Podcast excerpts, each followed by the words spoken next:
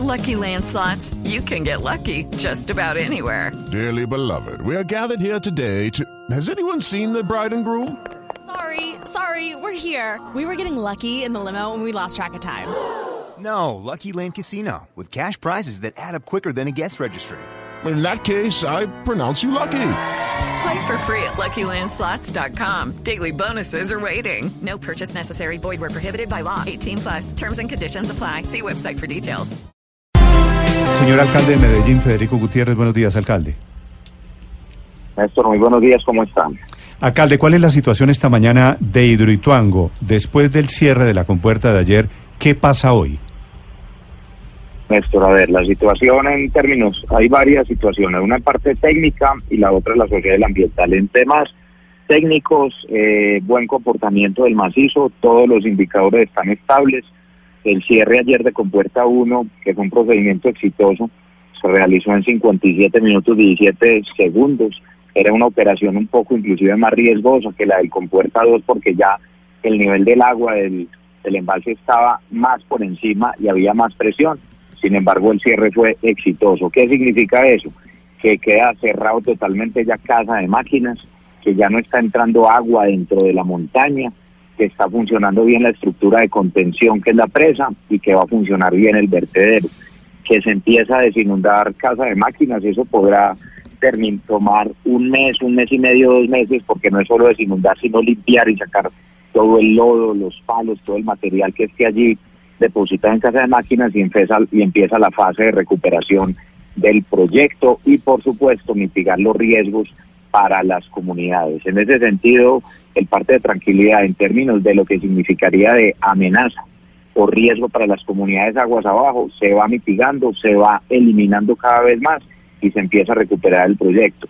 Lo otro tiene que ver ya con el aspecto desde el punto de vista de disminución de caudal, una disminución significativa de caudal aguas abajo, lo que es, cuestión también de días porque esperamos que cuando suba el embalse ya al nivel de vertedero hasta la cota 401 podemos estar hablando que llegaremos allá el viernes en horas de la madrugada y empieza de nuevo a salir más agua con el caudal aguas abajo. Aquí hay una decisión que tomó días anteriores Néstor que ayuda también a esto y es que se liberó agua de Salvagina, de una presa y una generadora que tiene eh, Celsia, ahí se hizo un contrato, un convenio, ellos liberaron agua, eso permitió que el embalse subiera más rápido y que la recuperación del agua hasta para llegar a vertedero ya no vaya a ser ocho días, sino dos, tres días.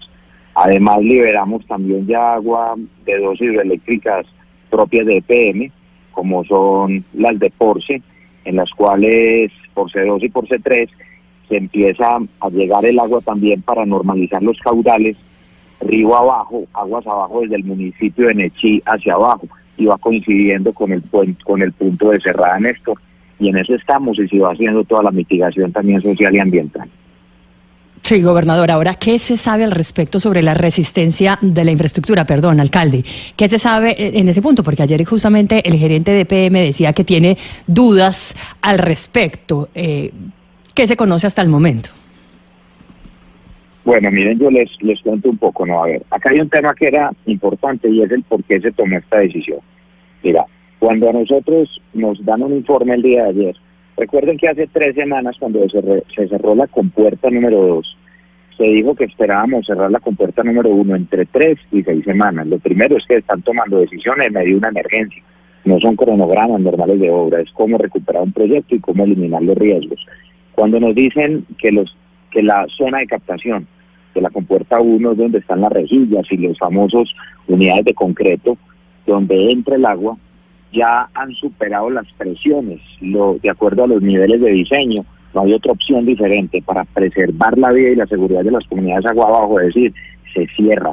Es siempre la vida por encima de todo y esa es la decisión que tiene que tomar uno como gobernante o cualquier gerente de una empresa pública o privada, proteger la vida de la gente ponderar cuáles son esas decisiones, cuáles son los riesgos, y si existiera un riesgo de que fallara esa estructura y perder el control total del proyecto, eso es poner en riesgo realmente a las comunidades aguas abajo por tiempo indefinido. Y aquí no se podía dar ese espacio a eso y por eso se toma la decisión. ¿Qué muestra hoy todos los medidores que se tienen en el macizo, en la montaña? Que hay estabilidad. Por supuesto que se sigue. Se sigue apenas se saque ya el agua de casa de máquinas y los lodos y todo lo que hay allí, pues se tomará como, repito, un mes, un mes y medio, dos meses. En ese momento se evaluará la situación final de la estructura y cómo sea el proceso de recuperación. En eso yo sí quiero ser prudente y que sea EPM quien diga cómo va a ser ese proceso técnicamente, cuánto tiempo va a durar y cuáles serán esas condiciones. Pero hay una noticia y es, ya definitivamente no está entrando agua por casa de máquinas. Ya se puede entrar también a hacer la, el arreglo y todo lo que había con el famoso socavón del que tanto se había hablado y entrarse el análisis. La presa está fortalecida en la cota 418. El vertedero está listo para funcionar y ya fue expuesto a una época de invierno durante 47 días en noviembre y diciembre y funcionó bien, está en estado perfecto. Entonces, si ustedes ven todos los riesgos de los que se ha hablado desde el primer momento que comenzó esta emergencia, estamos hablando del primer riesgo en su momento fue la presa que no estaba lista. Hoy tenemos una presa fuerte ya en la cota 418, un vertedero que no estaba listo y ya está listo.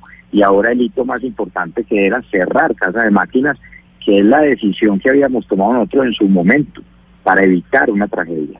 Todas las decisiones que hemos tomado es para salvar vidas, para salvar vidas.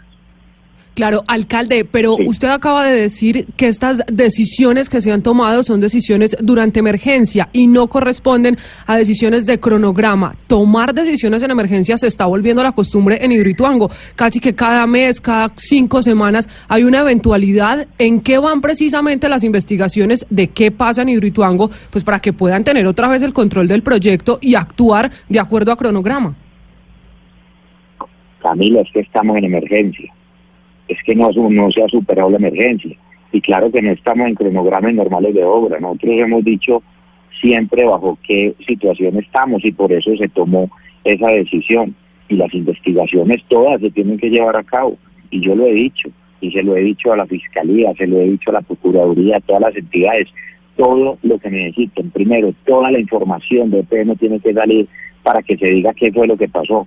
Pues lo que yo sí te digo en mi responsabilidad como alcalde es que mientras haya una emergencia, yo tomaré todas las decisiones que sean necesarias.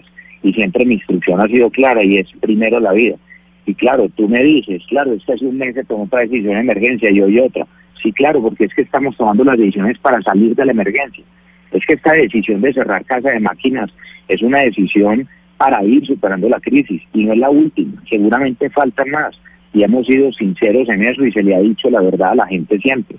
En ese sentido, claro que no quisiéramos estar en emergencia, se tiene que tomar la decisión correcta siempre y las investigaciones tienen que salir. El estudio que contrató también EPM para determinar la causa de qué fue lo que ocurrió en ese túnel tiene que salir, pero todo el otro proceso a la par tiene que ir funcionando técnicamente para que salga bien. Mm. Pero yo también quisiera decir algo. Señor. Mira, las operaciones que se han hecho en términos del cierre de compuertas no eran operaciones eh, sencillas operaciones bajo herramientas y bajo, bajo presiones que no son ni siquiera para las que fueron diseñadas y salieron con éxito. Aquí yo también quiero valorar ese carácter técnico que ha tenido la empresa, ha tenido la capacidad de tomar las mejores decisiones técnicas para ir eliminando esos riesgos. Y yo lo he dicho, claro, esto no significa que no se tenga que investigar, que investigue todo. Pero yo sí vuelvo y le digo, mi, mi función por lo menos como alcalde ha sido decir, primero la vida, esa es la misma instrucción que ha dado el presidente Duque, la misma instrucción que dio el presidente Santos en su momento, la instrucción que ha dado Jorge Londoño. Y todas las instrucciones van en ese sentido.